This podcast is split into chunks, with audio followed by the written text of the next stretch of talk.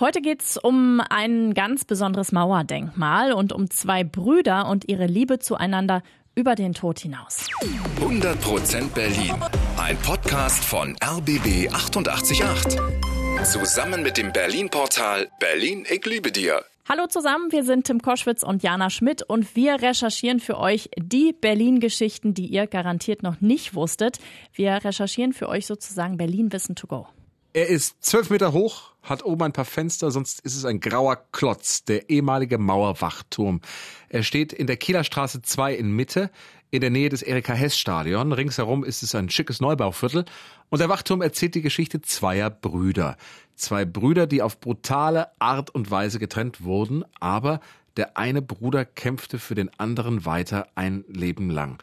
Es ist die Geschichte von Günther und Jürgen Litfin. Fangen wir mal ganz vorne an. Die Familie Litfin wohnt in Weißensee. Die Eltern haben vier Söhne. Einer ist Günther Litfin. 1937 wird er geboren. Kurz danach sein Bruder Jürgen. Die beiden verstehen sich gut, wohnen sogar in einem Zimmer.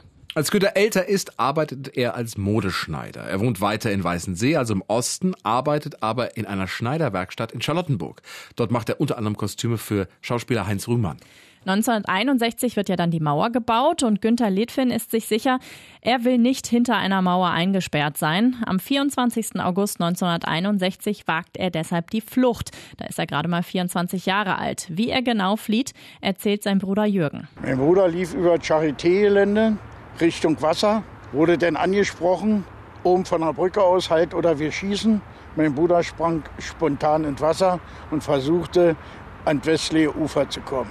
Günther schwimmt durch das Becken am Humboldthafen. Er ist nur acht Meter vom rettenden Westufer entfernt. Die haben den wie eine Ente durch Wasser gejagt, mit zwei MP-Salben immer wieder. Und so dass mein Bruder ab und zu Luft holen musste.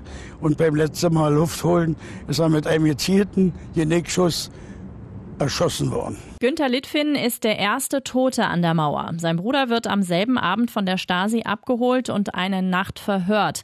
Dass Günther tot ist, erfährt die Familie erst zwei Tage später aus der Abendschau, also aus dem Westfernsehen. Bei der Beerdigung will Jürgen seinen toten Bruder noch mal sehen, aber das verbietet ihm die Stasi. Da bricht er in den Keller der Kirche ein. Habe ich den Sarg dann mit einem Rödeleisen aufgebrochen und äh, ich wollte sehen, ob mein Bruder zerschossen ist oder sonst was, aber das war nicht der Fall. Der hatte äh, hier auf der Kinne ein Pflaster und hinten im Genick war praktisch der Einschuss und hier vorne der Ausschuss am Kinn. Und das war mit dem Pflaster zugemacht worden. Und er schwört an dem offenen Sarg, ich werde die Mörder meines Bruders finden. Erstmal lebt er aber weiter in Ostberlin. Im Café Nord in der Schönhauser Allee lernt er seine Frau kennen. Sie bekommen eine Tochter, werden aber ständig von der Stasi überwacht, auch die Tochter. Sie wurde von Mitschülerinnen überwacht, in welche Disco, mit wem sie verkehrt und, und, und. Und das haben die natürlich ihre Eltern überbracht, die bei der Stasi waren. 1981 kauft ihn die BRD frei. Die Familie geht in den Westen und nach langer Suche findet er tatsächlich die Männer, die seinen Bruder auf dem Gewissen haben. 1997 werden die Schützen angeklagt. Sie bekommen aber nur leichte Strafen, ein Jahr auf Bewährung. Viel zu wenig, findet Jürgen. Direkt sprechen will er mit dem Schützen, der den tödlichen Schuss abgegeben hat, übrigens nicht. Das hat er in einem Interview mit dem Deutschlandradio erzählt. Und so eine Ratte soll ich gegenübertreten? Ich glaube, ich würde auf der 12 hauen. Dann würde die ganze Wut hochkommen, wenn ich den sehen würde. Ich will den ja nicht sehen, den würde ich gar nicht kennen.